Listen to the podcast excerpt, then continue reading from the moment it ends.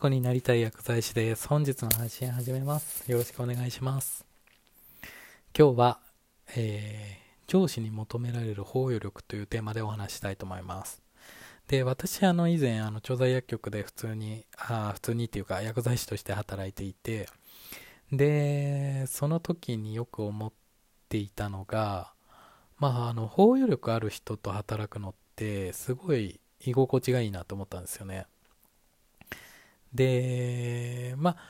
えっと、部下の立場も経験しましたし、上司の立場も経験してみて、やっぱり、あの、どちらにせよ、包容力のある人と働くのがすごい楽しいんですよね。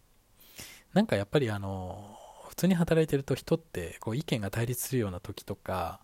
あまあ意見が分かれるっていうような時ってあるじゃないですか。あの人間なので。で、その時に真っ向から、こう、真正面からぶつかる、まあ根拠がすごいあって、まあぶつかってもいいと思うんですけど、まあ私も昔そうだったので、あんまり強く言えないですけど、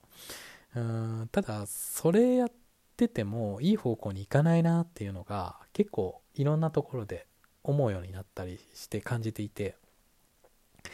で、うまくいってる時って何かなって思ったら、めちゃめちゃ包容力ある人と働いてる時なんですよ。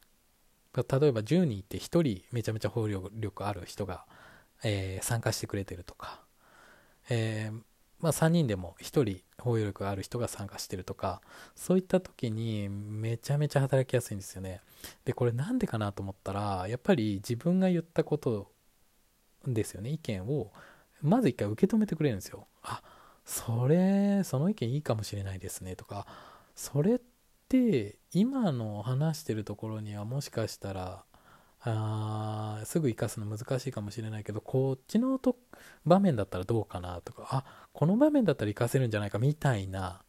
ことなんですよね。そういったことを、えー自然と会話の中に織り交ぜてくる方がいるんですよね。でやっぱり自分が言った意見が受け止められるとすごい気持ちがよくてで、えーやっぱりあ今後もそういった意見出そうとかああここの場所で働いててよかったなとかこの場所でずっと働いてたいなって思ったりプラスの方向ですよね。もう本当にポジティブな方にポジティブな方にっていうことで、えーどんどんいい方向に転がっていくっていうようなことがああるなって思ったんですよ。でまあ私 うーんと一番最後に調剤薬局で働いてた時に、まあ、部下がもう20人とかああ30はいなかったですね。20何人とかいたまあ薬局で働いてたりしてたんですけどその時って、まあ、自分にも余裕がなくってでうーんあとその20何人をもう全員面倒見れないっていう状況にあったんですよね。薬局の運営もやんなきゃいけないし、えーもちろんあの部下も見なきゃいけないしってことで。でもう全然コミュニケーション取れなかったりもしてこれまずいなと思ってたような時もあったんですよ。でただその時にうーんその直属の部下みたいなポジションで2人まあ選出しましてまあその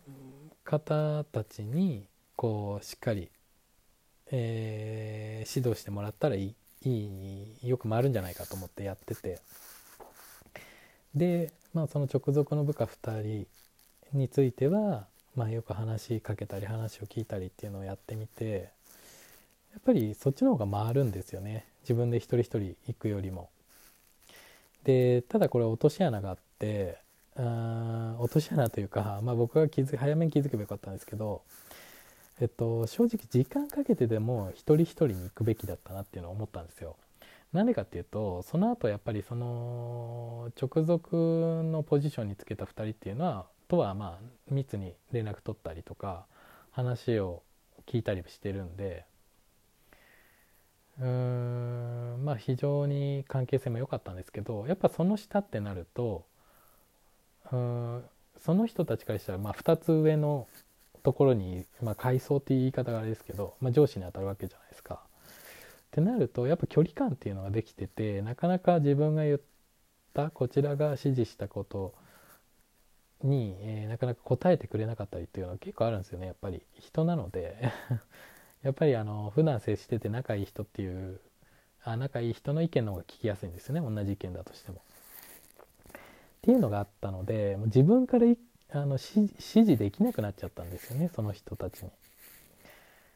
そこが失敗だったなと思ってまああのー、やっぱり一人一人話しかけて話を聞いてでそれを包み込むような包容力を持って一人一人にきちんと接していくって方が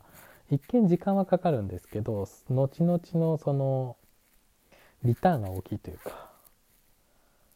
うん結局その組織として一体化できるって言った方がいいんですかねそれが、えー、早くなったんじゃないかなと思ってまあちょっとその選択誤ったな最初の選択誤ったなと思ってすごい遠回りした感じがあったんですけどやっぱりその時もですね一人あのめちゃめちゃ包容力ある方がいらっしゃってその方に間をつないでもらったなと思ったんですよね。でうんまあ最初の戦略失敗したんですけどその方の、まあ、サポートのおかげでこううまく回るようになったとか目標に向かってみんなで一致団結できるようになったっていうようなところがあるのでうんやっぱり包容力ってすごい大事だよなっていうところですよね。これってあの知識とか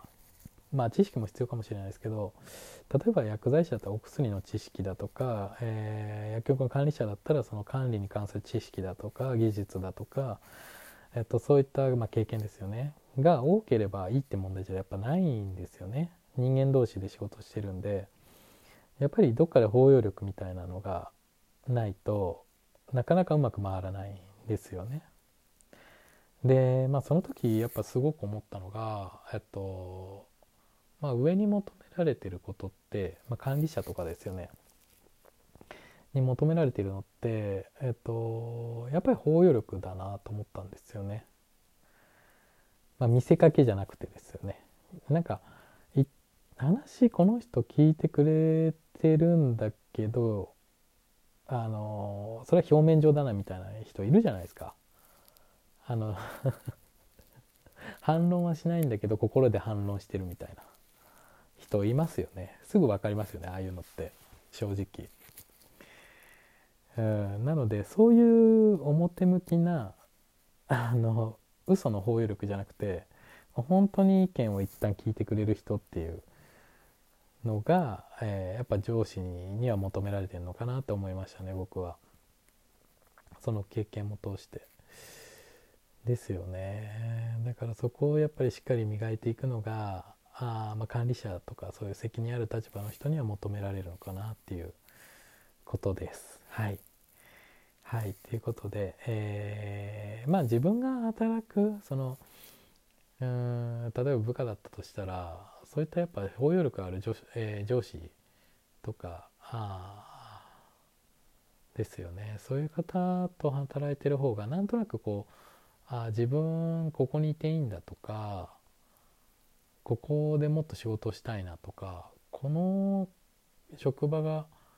のみんながこう幸せになるにはどういうふうにしたらいいんだろうとかそういった考えが自然と浮かんできたりするんですよね。そこに意識が向くっていうか。でそうなってくるとまあやっぱりその組織が目指してる、えー、目標みたいなところっていうのを自然と意識できるんですよね、うん、働きながら。なのでまあほんうんまあ、順番ちょっと遠回りしてるような感じしますけどやっぱり最初に必要なのってそういった土台作り包容力のある土台作りですよね。えー、ここにいていいんだここで、えー、働きたいって思わせるような環境づくりですねそれがやっぱり上司には求められるんじゃないかなっていうふうに、えー、まあ、その経験を通してあの非常に思いました。はいというような、え今日はその包容力に関するお話で、はい。まあ、包容力って上司には必要だよねって話です。はい。今日は以上です。ありがとうございました。